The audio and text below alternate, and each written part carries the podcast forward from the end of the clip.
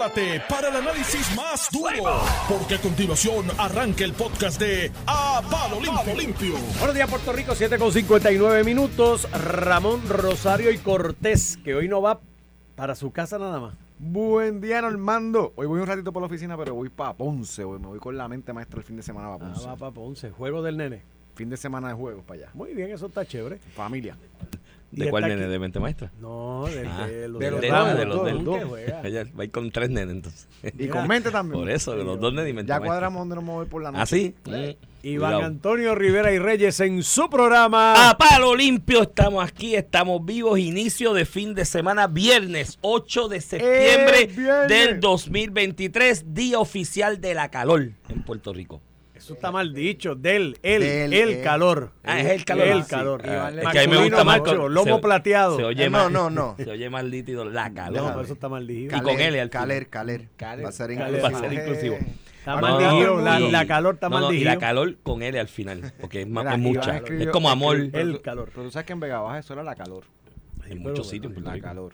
De hecho, y en el sur de España, mucha gente dice la calor. Le comentaba ya a Ramón el lunes o el martes, que estábamos hablando de la columna, que, que yo, es, la calor es de esos conceptos que la Real Academia va a aceptar eventualmente. Eventualmente. Sí, porque es que en muchos sitios. Pero hoy es el día oficial de- Del de- calor. Del calor, porque es día festivo para las escuelas públicas. Ah, Ninguna trabaja hoy, ¿Y qué tal el tráfico? Eh, bastante mermado, ¿sabes? Está suave, Comparado con otros días.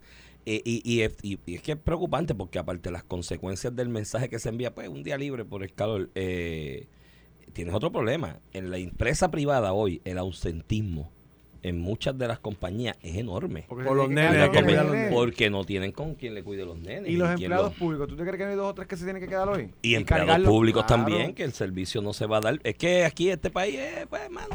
Esto es Tú sabes, la relajo. cuestión, tú sabes que en Filadelfia, en Filadelfia, en Pensilvania, hay un pueblo donde se celebra el Día de la Marmota para lo del clima.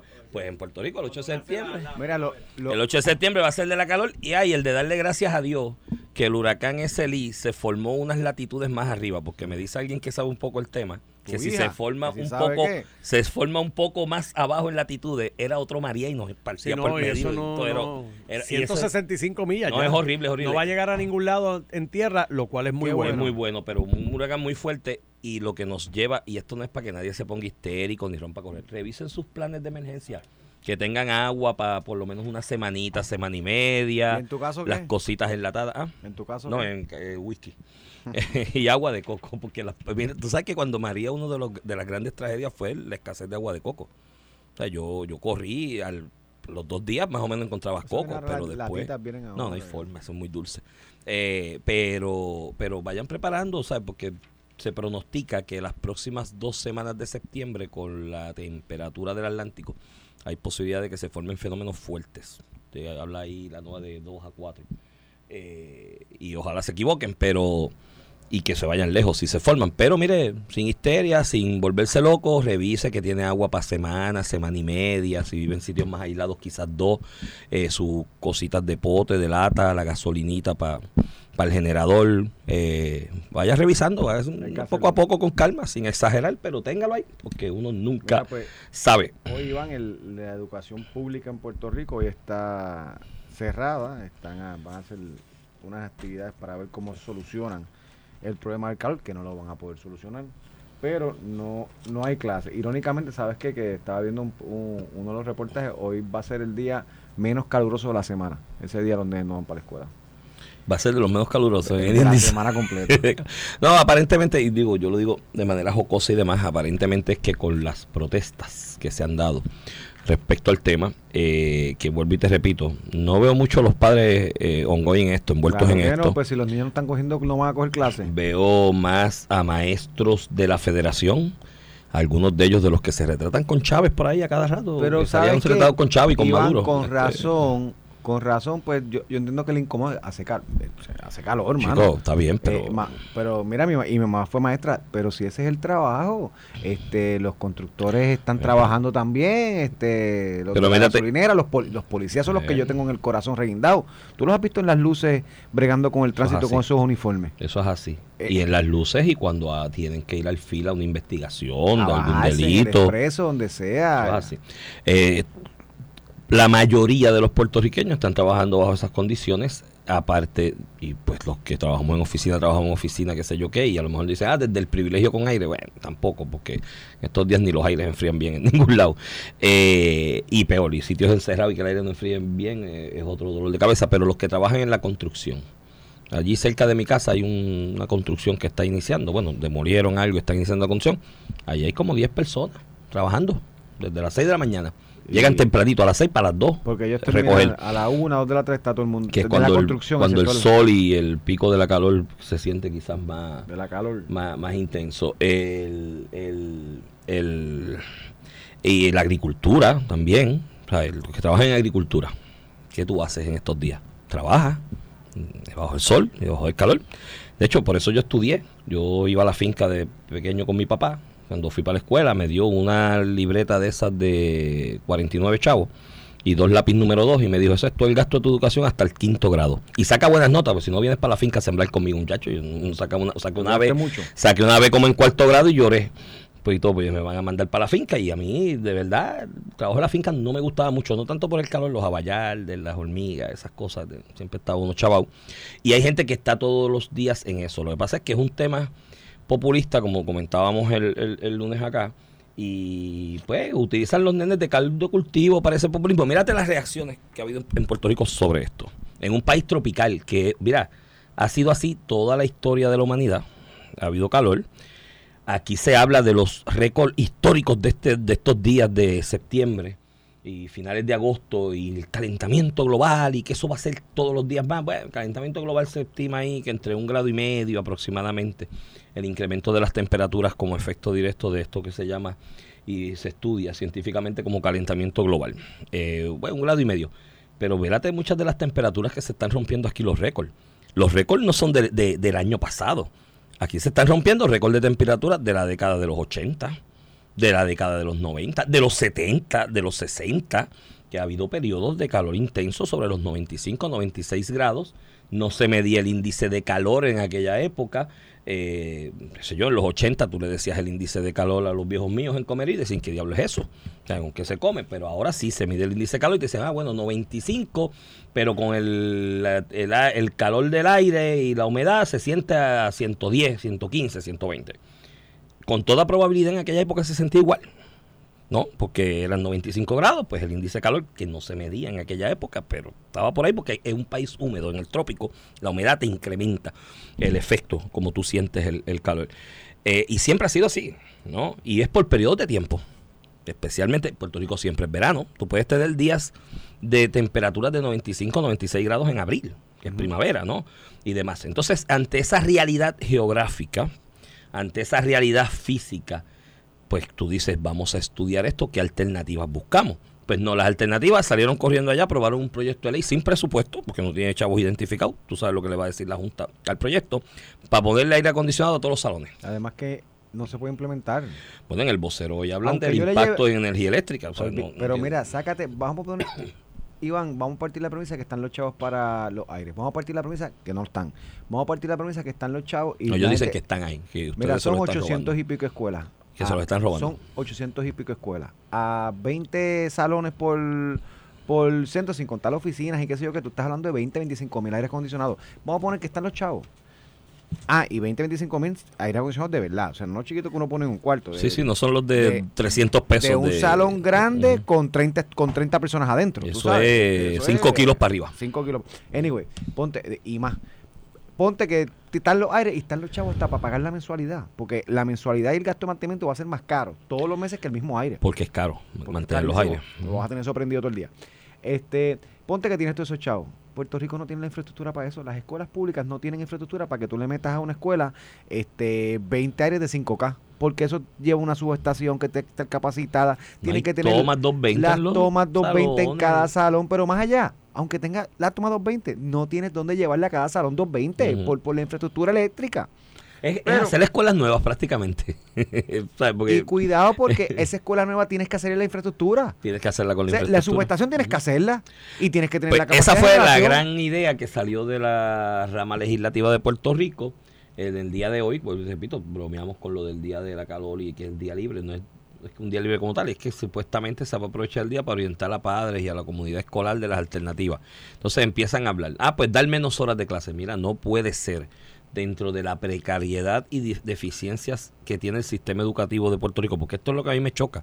Estamos creando toda una histeria a nivel colectivo en el país porque hace calor en el salón, pues rápido te venden, van a morir los niños, deja que los niños sigan Pa' mí- desmañándose. Para mí la historia debe ser que a los niños no les enseñan buen inglés, que no Exacto. tienen buena ciencia, que no tienen... El calor del es- sistema educativo debe ser ese. El calor es el menos grave de los problemas que, Que tiene el sistema, educativo porque tiene muchos y muchas deficiencias. Entonces, dentro de esas deficiencias que tiene, que se demuestran en las métricas y en, la, en las maneras de medir, eh, eh, leí en algún lugar al amigo Jay Fonseca, y, y- y saludos a él si nos está escuchando, eh, que hablaba de cómo aquí llegamos al ridículo de que se utilizaron las pruebas PISA como métrica para ver el progreso académico de los estudiantes, que es lo que se usa a nivel internacional. Todo el Sí, sí, mundo que es la más reconocida. es la más reconocida y todo el mundo se compara entre ellos con esa Entonces métrica. son pruebas estandarizadas donde le dan un nene de segundo grado de New York, uno de No, Colombia y uno y- en Puerto Rico y uno en España y miden dónde están los nenes de distintas partes del mundo. en cierta edad. Porque hay otras pruebas que estandarizadas que están diseñadas más en Estados Unidos, en la URE, pero las PISA es a nivel mundial y en todos lados. Y te ayuda a comparar cómo tú estás en, en cuanto a la calidad del sistema educativo. Empezaron a salir los nenes mal, se creó un revolú. Ah, vamos a eliminarla. No demos esa porque salimos mal. No, no, pero veamos- chicos, no veamos la realidad. Exacto, es como vamos a tapar los ojos. O sea, es como un día yo corté clase en la Muñoz Iglesia allá en Sira, en la vocacional. Corté clase del salón de electrónica, que era la, la voca- la- la materia vocacional que yo tomaba. Y me fui para el de economía doméstica. Había uno de economía doméstica y demás. Y hacían bizcochitos y cosas. Y bueno, pues me voy para el salón de economía doméstica.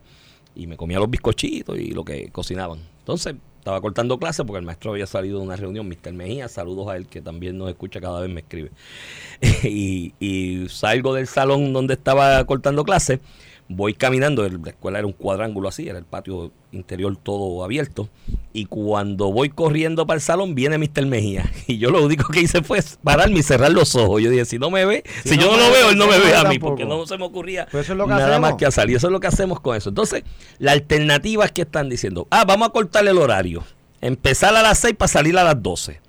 Primero, lo que te estaba hablando de los padres. Que- que- ¿Qué hacen los padres? Un padre que, no va a trabajar a las 8 o 9 de la mañana. que te va a quedar un descalabro en esa unidad familiar, en la empresa donde trabaja ese padre, el riesgo a la seguridad de ese niño. algo que el mes que viene no vamos a estar hablando. Eso es O sea, lo eso es lo peor, porque sí, estamos en un periodo de calor increíble, no normal, pero es un periodo. Y puedes tener escuelas que he visto que han hecho algunas en algún momento más cerradas, que esas han venido con aire de ordinario, las que diseñaron más tarde en la, Sí, sí. en la época. Perdóname, y los módulos, los módulos que están en la región sur que nadie quiere soltar. Ah, los vagones que nadie quería, porque no, sí, vagones le pusieron para chaval. Sí, sí, los módulos, ¿Tú has visto pero- alguno de esos?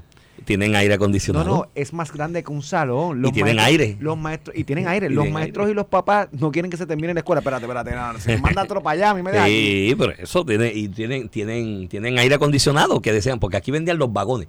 Ah, le están dando clases en vagones. Tú sabes la cantidad de escuelas en Estados Unidos, de las grandes heavy, de verdad, de No, los no, no. distritos escolares buenos, que cuando están remodelando y reconstruyendo, ponen esos Iván, módulos. Te De hecho, de allá sorprendería cuando, cuando se compraron con la emergencia, te sorprendía, te sorprendería la cantidad de empresas multinacionales que se dedican a hacer esos módulos, pa- módulos para los sistemas educativos que eh, licitaron para vendérselos a Puerto Rico. Sí, porque los venden allá todos Pero los es días. una industria completa porque, se es venden hasta mejor. Y más práctico y demás. Pues entonces, No, no es tan más económico. Sí, pero aquí, de, aquí decían, no, no, pero mm, bueno, más económico hacerle en concreto una escuela, ¿no? Pero, pero el asunto es que eso se usa en Estados Unidos y en otras partes del mundo todos los días. Pues acá rápido la retórica fue, ah, tienen los niños metidos en vagones, como si fuera un vagón de estos de los de Crowley y Tow, de las compañías navieras, ¿no? Que son así cuadrados, sin ventanas, y que los, lo- lo- cuando llevan inmigrantes de, de alguna parte del mundo ahí a- ataponados en el vagón y se asfixian y demás, pues te, te venden la idea del vagón, porque los titulares, ahorita hablamos de otro titular ahí, porque hoy yo me levanté como que eh, medio rebelde. Lleno de, lleno de coraje. Sí, sí, porque es que hay cosas que yo antes odio. Pues vamos a cortar. Tan fácil que la mayoría de las escuelas en Puerto Rico, Ramón, tienen ventilación cruzada porque son diseños de los 50, 60, 70, que es el salón así a lo largo de manera horizontal con un ventanal bien grande en un lado y las puertas en el otro. Tú abres las puertas, le pones un calcito, abres las ventanas y hay una ventilación cruzada. Ah, que el calor está bien fuerte en estos días. Sí, lo entiendo. Mira, hay alternativas. Esos pronósticos de índice de calor semanal que se dan, ya los preparan los expertos y los científicos una semana antes porque ha avanzado tanto la ciencia y el conocimiento alrededor que los que se dedican a trabajar en eso y están todos los días metidos en un laboratorio cruzando modelos y llevando estadísticas te dicen, mira, va a estar el índice de calor entre tanto y tanto la semana que viene tal día, tal día, tal día. Pues ya, y tú tienes una predicción de cuáles son los días que vas a tener ese impacto mayor. Mira, ese día tú pasas, la semana anterior pasas un memito y dices, la semana que viene como el índice de calor va a estar tan alto, pueden venir sin el uniforme ese, porque es otra cosa aquí. Todo el mundo quiere gastar en uniformes de esos caros, de una tela de esa gruesa, que es el diablo, mi hermano. eso yo no me lo pongo. Y ese, esta semana puedes venir casual, tu t-shirtcita, tu shortito y vienes relax. Eso, es bello. Y eso ayuda, porque entonces los mismos que están hoy desgarrándose las vestiduras con que los niños no los van a matar de calor en los salones de clase y que yo no sé qué diablo quieren que hagan, se lo llevan en verano, en julio, mira, para Disney para Disney, mi hermano, que el calor allí en julio y en principio de agosto es el diablo. Y entonces no tan solo esto, lo de Disney es morboso, porque esa gente de Disney son medio morbosos. Te ponen a hacer la fila con ese sol a las 12 del mediodía dándote en la espalda y te ponen en el piso. Te faltan 20 minutos para llegar a la machina. Y tú dices, diablo, 20 minutos y ese calor. Porque no es el calor que sientes, es la tortura mental de que te faltan 20 minutos. Y se llevan los nenes allí y se retratan felices con los nenes debajo del calor en Disney, brother. Iván, mira, Iván, no te estoy mintiendo, me lo he escrito tres personas distintas. Lo peor Tres personas distintas me han escrito en, en, en, un, minuto. Y los vamos a mandar para las casas estos niños de escasos recursos. Que no tienen aire acondicionado. Y tienen aire acondicionado en la casa. Van, a estar en calor allí. mejor que cojan clases. Mejor. Porque tampoco es que están bajo el sol. Están en un salón. imagínate el salón. No, bajo el sol fue que los pusieron a protestar a las 12. Imagínate el salón cogiendo clases. Con ventanas alrededor. Todas las ventanas alrededor abiertas. Y la casa es así. Si es un apartamento. de estos que tienen una ventana chiquita. Iván, es residencial público vamos a hablar el residencial público que lo construyó el Estado, o sea, con, con los códigos. Tiene una, dos ventanas, una ventana en el cuarto. Y, y va a tener el mismo calor. pero, en, residencial, pero, no, pero no se va a educar. En el residencial te jalan el tangón de la basura, te le echan agua y, se refrescan. Y se zumban. Hacen una piscina. en el residencial, eso lo hacía yo en casa en Guarico allí. en todos lados. En todos lados. y, y, cogíamos. Y abres la bomba incendio. Y cogíamos la bomba incendio y la abríamos y eso era un parizón brutal. Y era una fiesta. Eh, recuerdo que había un cartero que nos hacía eso, nos abría la bomba de tener allá y nos abría. Tú, tú, coges y. Pues, no hagan eso, eso está mal, no hagan eso. eso dice, mira, la semana que hay mucho calor, eh, la semana están liberados de el asunto del uniforme, pues me di con su t-shirtcita, su shortcito y, su cómodo. Y eso te ayuda a paliar el asunto. Y que el departamento de educación compre mucha agua y la reparta por Y reparta agua todo el, tiempo en ese periodo. Lo otro que hicieron, esto lo hizo don Herminio Sierra. De hecho, la escuela elemental que yo estudié allá en el Verde se llama Herminio Sierra en honor a él, porque era el conserje de la escuela, presidente del barrio una persona muy buena, que daba más, o sea, de lo, él sacaba de su bolsillo para hacer mejoras en las escuelas para beneficio de nosotros los estudiantes don Herminio Sierra se inventó un sistema que yo dije, este señor es un genio, por donde pasaba la fuente de agua, porque había una sola fuente. Entonces, cuando venía el tiempo de calor y uno corriendo por allí en el patio todo el día, pues imagínate. Y hacer la fila para la fuente de agua era un lío. Entonces empezaron las peleas en la fila para ver quién se colaba. Y si se te colaba alguien, era un apiñazo limpio todo el mundo por la. Don Herminio se inventó un sistema que de la, la, salida de la fuente de agua, por eso tiene entrada y salida, de la salida sacó un tubo de cobre lo subió para arriba, mira, hizo una piletita como con 10 plumas. Y todo el mundo iba, abría la pluma y el agua salía fría, brother, y tú te refrescabas ahí. Oye, cositas así, innovadoras que puedes hacer. No tienes que cerrar la escuela y no tienes que aprobar una estupidez como de ponerle aire, ni ah. tienes que crear una histeria de que nos van a matar nuestros niños. Iván, y búscate las noticias de Arizona, Texas, California. allá están como el mismo Nosotros nos creemos que somos el ombligo. en Arizona, en Arizona. Aquí. Mira, en Arizona ha allá, sido así toda la vida. Perdóname, allá, perdóname. En el caso de Arizona y Texas, el calor que estamos sufriendo aquí no dura un mes. Dura cuatro meses, cinco meses, infernal. Y, y, tampoco es que tienen aire en los salones, no te creas que es que nosotros somos los que estamos rezagados en ese sentido. Yo tuve. Bueno, prendan, es que algunas veces nosotros nos concentramos en las noticias locales, demasiado prendan el televisor, mira, ya, ya hasta los clips de están en YouTube y en otras plataformas que no tienes que tener ni el cable. Y búsquese las noticias de las escuelas en otras jurisdicciones, en, los telenoticiarios o las noticias internacionales. Vaya al punto com de CNN y ponga Texas Hit. Pongan eso nada más en Student, más nada, y van a ver las noticias.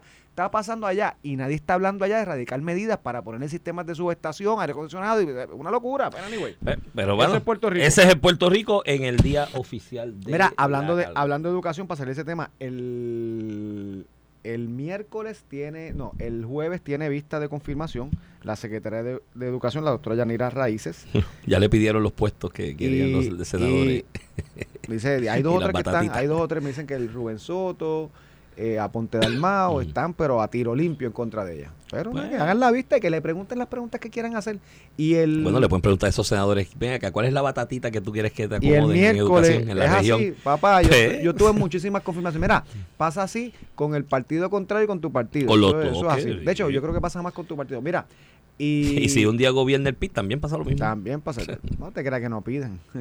Bueno, piden, piden Eh, también. Sí. Mira, y el miércoles tiene vista la designada que está interina Cienín Rodríguez al Departamento de la Que Familia. lo ha hecho muy bien. Hecho En muy el bien. caso del de la familia, que lo que he observado, porque lleva de interés. Oye, la educación también ha lucido súper bien. Eh, Eh, ella cogió un tostón Bueno, en la educación. a un mes antes de las clases, a dos meses antes del comienzo de las clases. Este, cogió el tostón bueno, y lo, metieron el de la calor a la lo hora. salió. Eh, mira, tú sabes Porque que eso es parte. Oye, ¿tú crees que dijo- fue? ¿Tú, crees- ¿Tú te crees que es casualidad? Steven, eh, eh, Iván, alguien me dijo con mucha razón, y no lo había analizado así, lo tiene que estar haciendo bien porque cuando el hecho es que hay calor, Sí, porque no le han Fíjate, sacado otro chu. ¿Qué otro fíjate, bicho le han sacado? el del calor, y eso no es culpa de ella. Digo, supongo que no le vamos a echar el calentamiento global a la secretaria, ¿verdad? sé. Pero si es eso, pues, lo pues ya está súper. A lo mejor usaba spray para el pelo y dañaba la capa de ozono. Porque decían que el spray, no sé, qué sé yo, algo así sin No te creas, ya, ya me invito un senador sin algo así. Pero no, no, eh, yo creo que en, en el caso de ambos, no, de, de- de educación lleva muy poco tiempo de internato, no te puedo decir, oye, qué buena ejecución, porque en realidad es un mes más o menos, ¿no? Lo que lleva, un mes y una semana. En el caso del- de la familia, que ni la conozco, ni es que quiera conocerla, ni nada por el estilo, pero te tengo que decir y reconocer que lleva un interinato bastante largo, porque la renuncia de la directora anterior le lleva un tiempito. Y ella llevaba tiempo en la agencia, pues ella era asesora. Por eso, pero desde que está de interina ha habido situaciones alrededor o y o que involucran a- al departamento de la familia y he visto en la ejecución a una profesional que conoce el departamento, conoce los protocolos, es muy activa atendiendo las situaciones de urgencia, las de relevancia pública que giran alrededor de problemas de niñez y demás y de problemas de la familia la he visto en esos de mucho de mucha efervescencia pública que de ordinario pues es la candela que cogen los secretarios porque situaciones en el departamento de la familia y en familias puertorriqueñas hay todos los días miles. Hay unas que toman mayor relevancia pública y ahí es donde tú ves el juego de piernas, la capacidad, cómo conoce eh, la agencia, los protocolos, el personal, cómo reacciona ante esa presión de la opinión pública. La he visto reaccionar muy bien, mano, de verdad. Y te lo tengo que decir sinceramente, la- he visto una funcionaria que conoce eso. Mira, y Así que, que la, espero y que que la no- expongan a la vista pública. Claro, y- pero Departamento de la Familia y Educación tienen dos particularidades similares en la ejecución desde la parte del Ejecutivo, valga la redundancia. Y es que son agencias bien grandes que cubren a todo Puerto Rico y tienen un montón de oficinas de esas regionales Sí, y no, municipales. Y, y- y familia tiene varias administraciones. Entonces Pues, ahí el hay un montón, ahí hay un montón de puestos de trabajo, de supervisores, de Ay, directores regionales. bendito. Y ahí es donde entra la mítica figura del legislador puertorriqueño a pedir, es que yo quiero el mío para este. Y edu- educación en la región. La región educativa. Los- Sí, eh, por eso. eso es- Pero tú- ¿Tú no te acuerdas de don Arsenio, que en paz descanse, que falleció hace poco? El revolú que le formaron cuando era secretario de Educación con Pedro Rosselló, habiendo sido popular, ¿no? Lo que demostraba una popular y político mental. electo. Sí, fue senador eh, y candidato a Yo comisionado. creo, que él no se- yo creo que él no cambió de ser popular. Yo creo que fue un nombramiento. No lo nombraron porque una persona que me- lo estaba haciendo muy bien en educación, pero no caía en la horna esa de los favores políticos. Y le montaron un rancho allí, que si unos plátanos, que montó en una pick-up, que era del departamento que él usaba Sí, sí, sí, él regularmente. Pues, por unos plátanos, el gran acto de corrupción, montó unos racimos de plátano en la guagua. Eso no era, y él lo escribió en su libro Memoria Pública, me lo había comentado él en una ocasión, pero después lo puso en su libro, de que eso empezó con una pelea con Wiso Malavé Sidra, que Sí, fue el alcalde sí Sidra del PNP. que su hermano, y Wiso era maestro también, y su hermano también, quería Wiso que le nombrara a su hermano secretario de educación, digo secretario de educación, secretario de educación, superintendente de Sidra, porque antes eran los superintendentes en cada municipio, y que quería que le montaran, super, mira, el superintendente de una escuela en esos municipios de la ruralía, y eso me consta, y lo vi, lo viví, era como otro alcalde, porque había puestos que repartir, Iván, contratitos, aquí- trabajos, un cositas. Aquí un, secretario, aquí un secretario de salud rechazó la designación después que lo designaron. Dijo, mira, retira mi nombramiento del gobernador. Digo, yo no sé si esta parte es verdad, es lo que la diga, y lo alegó públicamente. Mm. Porque decía, no, no, si, si, si el Senado quiere nombrar todos los nombramientos de la agencia, que sea, sea los ellos, nombra- que sean ellos el, el Exacto, que secretario. sea el ¿qué eso voy a secretario. hacer yo aquí? Pues él vino aparentemente hizo mala vez, se acercó a José Arsenio y dijo, no, porque mi hermano, y creo que José Arsenio, que tiene un sentido del humor particular, le dice, ahora nos salvamos, voy a tener dos alcaldes hermanos en Sidra. y creo que de ahí para adelante le echaron la Le- cruz. lo buscaron hasta que le cogieron los plátanos. Y, a- y hasta que tú echaron a alguien detrás una foto con los plátanos y después Mira, lo confrontaron un y día no- y él dijo los mejores tostones de la comarca. Y nos vamos a la pausa. No se vayan, que vamos a hablar del aumento de los legisladores. eh, tenemos varios temitas por ahí. La, la medida de aumento de los jueces. Hay que una sigue paralizado. primera plana del vocero que debemos Vamos. analizarla también de cómo se incrementa la participación de jóvenes, De jóvenes. entre 18 a 30 años en los asesinatos. que no ha sido distinto. Mira, con eso vamos a la pausa. No sin antes, Iván. Hoy cumple Robert Morales. Ah, de verdad. Genesis Security. Pero, Robert, este, ¿cómo No, es que Robert, no nos hemos enterado dónde es la celebración? No, no, se va, se va, se va de viaje a celebrar. Ah, Pero me, ya me dijo que cuando regrese hay churrascada en su casa y que estamos invitados tú y yo. Ah, y- Vamos a la y- pausa. Y cabrito. Y, regresamos en breve. Estás escuchando el podcast de A Palo Limpio de Noti1630. De regreso a Palo Limpio por Noti 1630, edición de hoy, viernes. Gracias a Dios que es viernes 8 de septiembre del 2023, día oficialmente denominado desde este año en los prospectivos como el Día de la Calor en Puerto Rico. Acompaño al licenciado Ramón Rosario Cortés. Buen y día. Valiente. Buen día, Iván Antonio. Feliz porque es viernes. Mira, antes de ir al tema Zumba. que tiene en las noticias, es que esto hay que resaltarlo, mano, porque ayer el PPD y su presidente Jesús Manuel Ortiz hicieron una conferencia de prensa en la sede del partido que va a cambiar los designios políticos del país por siempre debido a lo impactante y revelador de lo que allí denunciaron. Y es que hicieron una conferencia de prensa para decir, el titular en la página 8 del vocero dice, PPD dice que el gobierno arrastra los pies con la reconstrucción. Nah, esto nadie lo había dicho. Eso, Jennifer, lo- Jennifer González lo dice todos los días en semana. Twitter, tú sabes. Y hicieron una conferencia de prensa para eso y hay gente en el PPD que piensan que de verdad dieron un palo de verja con esto ayer porque esto fue una cosa de veladora. Pero Iván, y para separar un poquito la, la discusión, en los méritos, pues tú sabes, esto es más de lo mismo, la, la, la diatriba clásica, este también en parte culpa a sus alcaldes populares, porque muchos de estos alcaldes populares que tienen que ver con la reconstrucción tienen acceso a los, a los fondos directos y hacen la tramitación ellos. La mayoría de los municipios son populares. Son populares, por eso y que son se- los más que se están que si hay atraso, si le va a achacar, achacar el atraso a la construcción al gobierno local, porque el gobierno federal tiene eh, gran parte de la culpa, este si se la va a achacar, se la está achacando a tu propio alcalde. Pero a nivel de presidencia de la, del partido, Iván, este la pegó, está en todos los periódicos, Yo creo que eh, lo tuvo cobertura en televisión, eh, pones un partido al Partido Popular por primera vez en mucho tiempo, Iván, en meses, como el fiscalizador, porque es que Así. estaba desaparecido. El Partido Popular cogía una noticia en el periódico que era una pelea, que si el Tatito, que si el de Arecibo, que todo era Bueno, el de Ponce, Desde- el de Trujillo Alto. Desde marzo del año pasado, no, desde marzo, desde diciembre del Consejo aquel general de que si íbamos a elegir un presidente por elección o iba a ser una junta administrativa. todo ha sido a tiro Ha limpio. sido a tiro. Sí, es la primera. es la primera vez que tuve pero- y, y- Pero ven acá, y no estuvo hay- junto a, a otros líderes del Partido Popular. Por primera vez ves algo, aunque Bueno.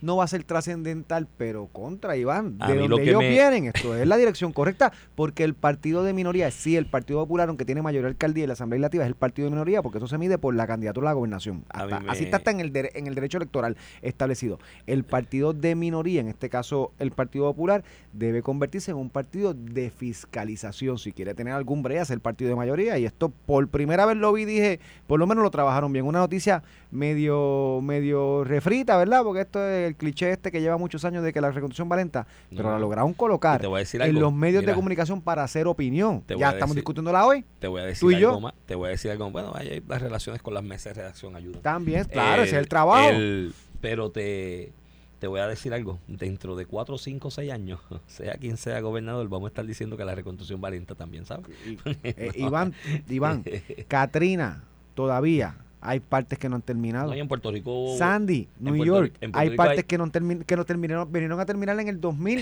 21. En Puerto Rico, aparte de mi reserva burocrática con la figura esta del Col 3 y la cuestión que tengo mis reservas con esa estructura, eh, hay una realidad que hay que admitir y que no se puede uno cegar ante ella, que es que aquí en la administración de Donald Trump, fundado o infundado, yo creo que fundado porque es que aquí se robaron chavos que se acabó en huracanes Sí, anteriores. se lo robaron y, y en este el gobierno federal. Y en esta de los de FEMA. Sí, porque FEMA todo el mundo la epítome, pero FEMA es una de las agencias más corruptas que existen en Estados Unidos, porque en, Iván, en- lo- en lo de- tiempo de Lo de emergencia... Trump con Puerto Rico fue una mezcla de discrimen y que Puerto Rico a nivel político Bueno. no le importa a nadie porque no votan contra Trump, no tienen bien, pero- senadores, no tienen Pero representantes. no podemos negar la realidad de que aquí en huracanes anteriores los actos de corrupción Claro, fueron... y, o sea, y- y- y- y en Chicago con fondos federales, de hecho la jurisdicción, Ohio State, la jurisdicción per cápita que más casos de corrupción ha tenido en toda la nación de Estados Unidos no es Puerto Rico, de hecho. Puerto Rico está bien abajo en esa lista, per cápita, considerando que Puerto Rico es chiquito, es Chicago como jurisdicción, como, como ciudad,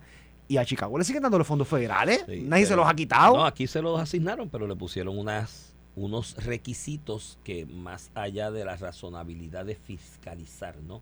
Porque hay una... o sea, la burocracia es necesaria cuando es dinero público, ¿no? Y hay que tener una accountability, una rendición de cuentas antes y después. Y eso uno lo puede entender, pero aquí pusieron condiciones, Ramón, que eran... o sea, no es que fueran onerosas y que fueran difíciles, eran condiciones que eran incumplibles. O sea, no, no se podían cumplir. Poco a poco eso se ha ido liberando y más o menos por ahí va fluyendo la cosa, pero como quiera todavía hay mucho que mejorar y eso es una realidad. Pero eh, ayer me escribió uno de mis hijos y me dijo, papi, te tengo que decir algo, siento decírtelo. Yo qué, el PPD no está agonizando. El PPD está muerto. Porque si el único issue de fiscalización Ah, es que los fondos van lentos, eh, ya ahí. murió hace Y rato. Está leteando ahí, está leteando Aquí ahí. hay, aquí hay Mira, issues que... Iván, que- quería discutir este tema. Eh, primero, contextualizar. Tú sabes que hay, hay una medida ya para aprobar el aumento de los jueces. Los jueces en Puerto Rico, que son abogados de profesión, que se les requiere para las para todas las posiciones municipal, superior, apelativo, supremo, una experiencia en la práctica. eh, La realidad es que están mal pagos. No se le exige una experiencia en la práctica, se le exige que lleven unos años, de haber revalidado. Por eso eso, eso probablemente va atado a unos años de, exper- de experiencia. algunos casos. En, al- en algunos casos, en algunas prácticas también, algunos que litigan, otros que hacen política, otros que hacen legislativo. Ah, Pasa. Pero no es un, un- no es un abogado acabado de graduar, es lo que te quiero decir. ajá. Y están mal pagos, están mal pago al hecho de que tú ves todas las renuncias de los jueces, Iván, tú litigas todos los días, ¿cómo están esos tribunales? De hecho, además de que hay como 100 vacantes. No, y a Nadie veces- le interesa, Iván, tú no sabes la cuando- gente que yo le he Cuando escuchado. transfieren, cuando se están retirando jueces ahora por la cuestión de esto del retiro y lo que pasó, se están retirando muchos de los de mayor experiencia. Cuando le pasan esos casos y empiezan a distribuirlo en otras salas, yo sé de salas en Puerto Rico, eh, que hay jueces que tienen 600 y pico de casos civiles.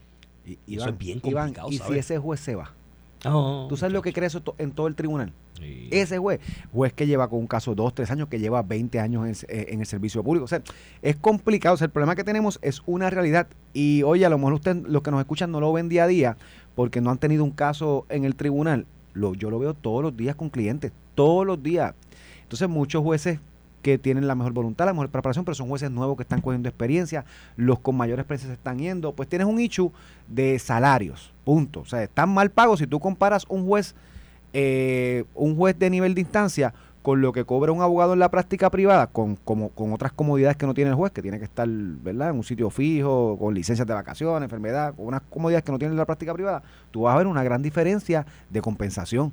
Pues para, para resolver eso se buscaron unas economías, este, la Junta de Supervisión Fiscal aprobó el presupuesto, lo aprobó junto con un aumento eh, a los demás empleados de la rama judicial, los que no son jueces, aguaciles, secretarias, personal clerical.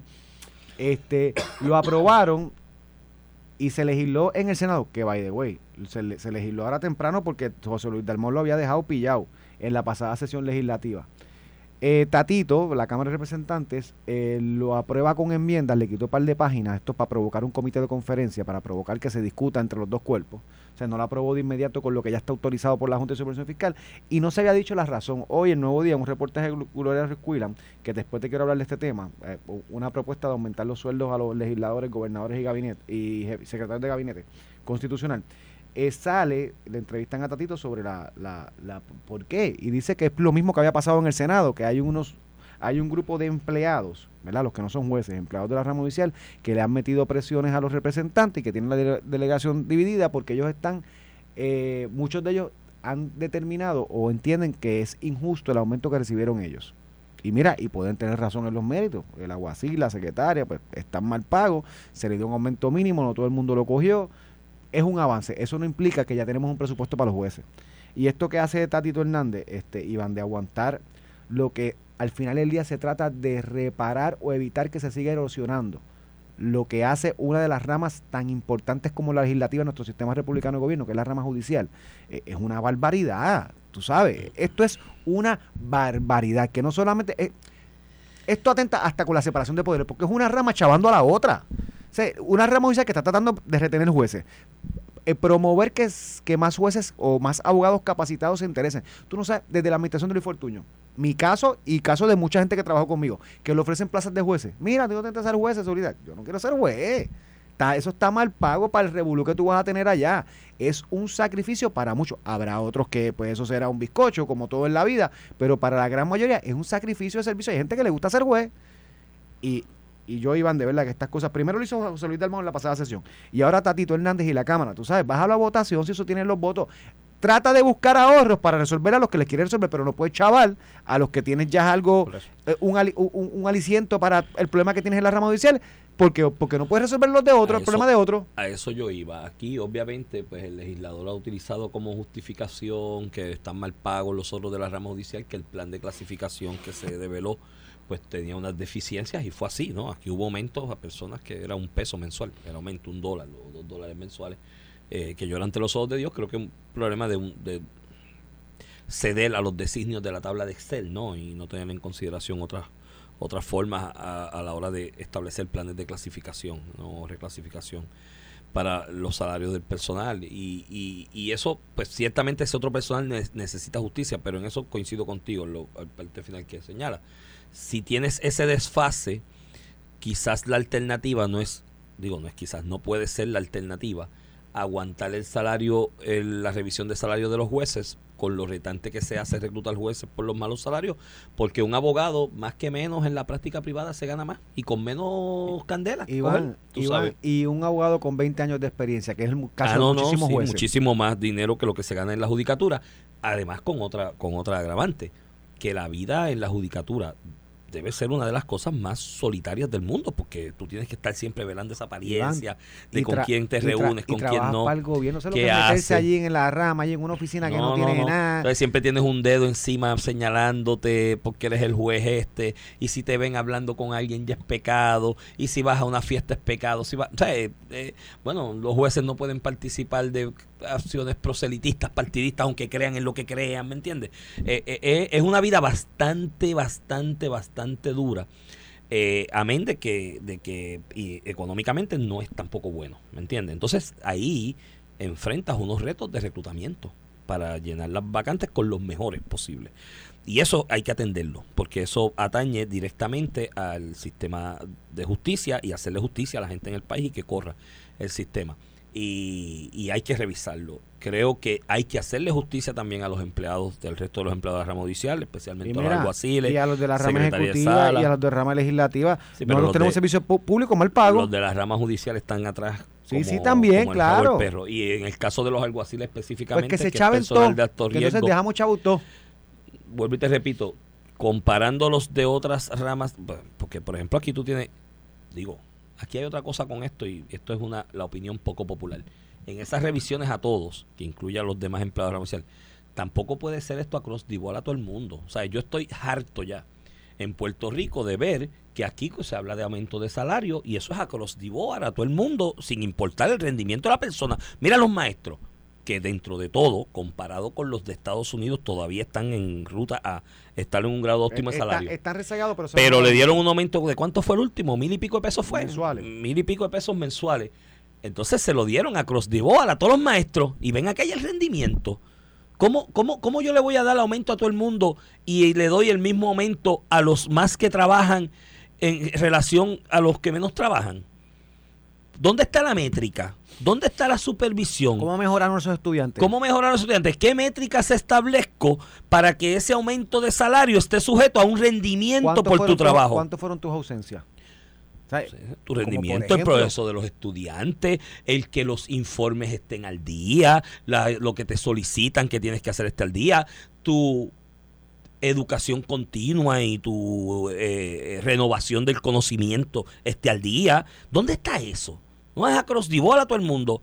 Y pues, yo vuelvo y te repito, hay empleados públicos muy mal pagos, pero hay muchos empleados públicos que dentro de lo mal pagos que están, muchos se ganan para lo que hacen, porque no hacen nada, mucho, y es una realidad. O sea, y no nos tapemos los ojos. la- y yo sé que hoy me caerán arriba dos o tres en la red. Ay, lo que dice este. Hay empleados públicos que están todo el día, mira, mirando huevos, o sea, en, la Como- cómoda. como- sí, sí, como todo en y la vida, como seguro pasa todo en la vida, pero en la empresa privada que se reputa de organizada, hay unas métricas, hay unas formas de medir Iván. rendimiento y el, el aumento está sujeto a ese Iván, rendimiento. Y, el- y donde no haya eso, el que pierde los chavos es otro.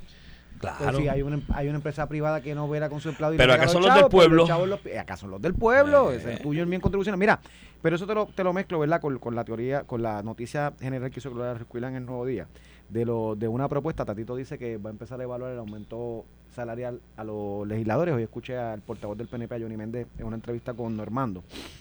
Este, y yo sé que el cliché es vamos a quitarle el salario, la vida, la ropa, la casa, los legisladores son malos. Los No, políticos. yo volvería al legislador ciudadano. Pero- Dieta. Y pe- pe- dos, dos, tenemos dos mecanismos. O el, o, el, o el legislador ciudadano que se le da dieta y trabaja en la empresa privada, a lo que yo no estoy de acuerdo. Y no estoy de acuerdo por lo que se va a prestar. Tienes de momento un abogado, un ingeniero o un comerciante o eh, legislando con intereses directamente involucrados. Eh, No sé, no, a mí no me gusta la idea, nunca me gustó la idea. Esta, esta disputa la hemos tenido tú y yo desde que te Bueno, pero conozco. ahora, ahora, ahora siguen siendo la profesión que sea y legislan para cuando salgan. Bueno, pero está De la pero- legislatura, Pero, pero misma no lo tienes vaina. directo si aquí la mayoría de los legisladores tratan de estar 20, 30 años allí retirarse allí. No, no Pero- salen ganas. Pero Mira, muchos legislan para cuando pero, salen. te pero la- cobran hoy 73 mil dólares. Ah, ¿y tú sabes cuánto cobra el gobernador? 70 mil dólares. Y el Gloria en el, en el reportaje dice que eso está en la constitución establecida. No. El No. gobernador se legisla por código político, legislación Sí, sí. especial, este el salario de él. 70 mil dólares Algunos se bajan el salario. tiempos, o sea, Hernández Colón cobró 70 mil dólares. Eso es una barbaridad. El gobernador es el menos que cobra, incluso que sus secretarios de, de agencia que están mal pagos. Ahí que lo- cobran ahí- 105, ahí te lo 106, balancean con que el tienen- por ciento de, de, de Ahí te lo balancean. discrecional se aumenta un poco Ahí te lo balancean con el asunto de que hay unos gastos ordinarios de vida de todo trabajador que el gobernador no los tiene. Se los Claro, suple el y aunque se lo supla, este, porque los gobernadores siguen teniendo su casa aparte, porque no. Claro, no la van a entregar. A- Digo, a- algunos la venden. Algunos sí, el eh, Ricardo Rosselló la llegó a vender, yo creo que, no, Wanda Vázquez la mantuvo. Alejandro yo creo que la vendió también. Pero, pero al final del día, Iván, este, está mal pago el gobernador. Y está mal pago los legisladores. Sí, yo sé, esto es antipático, yo lo sé. Ah, no, el cliché fácil, quítale a los políticos todo. No, no es así. Porque nos quejamos todos los días los políticos que se interesan de la Asamblea Legislativa, que son unos leñas, algunos de ellos. Pero, claro, ¿qué, qué, persona exitosa que tiene algo que aportar se va a meter allí por 73 mil pesos? Porque le quitamos las dietas, le quitamos los carros, le quitamos, le, le quitamos los estipendios, le quitamos todo. Y ahora tú tienes unas sesiones legislativas que no va nadie, porque no hay dieta. Y yo digo, sí, la dieta lo obligaba a ir, porque era un presupuesto al- adicional para su vida. Y tú sabes que tú quieres que el tú quieres obligar al legislador que vaya, porque va a escuchar las ponencias a favor y en contra y va a tomar una decisión más informada. Hoy en día están los legisladores que no van a las dietas, porque, oye, y también está el del, del contra. Un legislador de Mayagüez, de Cabo Rojo, que iban allá, de San Germán, de donde sea, Sí, sí. de fajarlo, tiene que venir para acá por una sesión legislativa que no le pagan ni el carro ni la gasolina. Y cobra 70 mil dólares. Le- ¿Tú sabes lo que va a hacer? No él. Cualquiera de nosotros que estuviéramos en esa posición no va a coger ese gasto. Punto. Oh. No lo va a coger. Entonces al final del día, ¿qué pasa con ese legislador? Está votando a ciegas. Porque está votando por una legislativa que tan siquiera participó de la discusión en, en- en la vista. Entonces, yo Ni sé las que leen, ni yo- las leen. Ni las leen. Yo, yo sé que es clichoso. Ay, vamos a quitarle, vamos a quitarle hasta la vida. Porque son políticos, son malos. Bueno, Sí, podemos cerrar el capítulo. pero no puede ser así. El país mejora. Pues sí, eso, cuatro eso- años. eso es medio clichoso también. No lo puede cerrar, Iván. Tú sabes que no lo puede cerrar. Tú sabes todo lo que legislan aquí. que- Claro, podrían hacer un mejor trabajo, pero estás pidiendo más calidad. No, no, es que no trabajen. Quédate Iván, ahí. estás pidiendo más calidad de legislador cuando lo que le estás pagando es una, una miseria que ninguna persona exitosa se va a involucrar. Y está pasando con los secretarios de agencia también. Tú quieres traer el super ingeniero editor, por darte Ah, un ejemplo. estoy- El super educador del Departamento de Educación. El super. espe- Mira, cuando nosotros traímos a Carlos, a, a Héctor Pesquera, se hizo un MOU con Miami-Dade County, que la parte legal la- la desarrollé yo porque era nueva. Después lo usó Alejandro García Padilla, Ricardo Rosé, todos lo usaron después. Pero se inventó bajo la administración de Luis Fortuño y lo hice yo en mi oficina. ¿Cómo yo hago un acuerdo de, de, de colaboración para traer al actor pesquera de Miami de County y que él pierda todos los beneficios que tiene allá? Y se hizo así. Y se le buscó la vuelta porque el salario que dice la ley que le toca al superintendente de Era la policía. No lo lo iba motivaba. a aceptar. Entonces, va a tener, o sea, para tú traer una persona de calibre, tienes En que de pagar, como En- pasa en la empresa privada. En eso yo estoy de acuerdo, que eh, vamos a separar las dos cosas. En cuanto a lo del Ejecutivo, a mí me sabe muy mal cada vez que empiezan aquí a fastidiar porque un jefe de agencia se gane 120, 140 y esos arreglos especiales que se hicieron de darle 200 mil, lo que fuera, y empiezan a desgarrarse las vestiduras. ¡Ay, que... No, si tú quieres la mejor persona al frente de una área administrativa del país importante, tienes que darle chavo.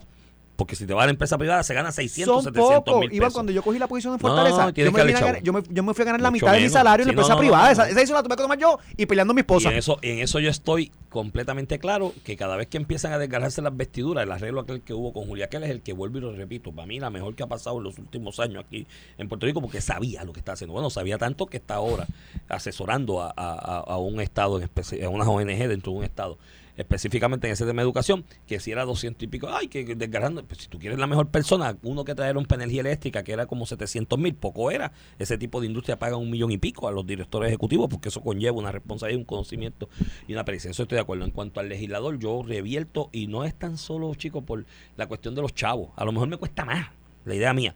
Yo apoyo la idea del legislador ciudadano porque hay un montón de gente competente en la calle que no se mete al ruedo político porque tú cerrar Es tu verdad. oficina, tú cerrar, entonces limitas la Pero si fuera el participación de la que persona. ahora, legislación no, es.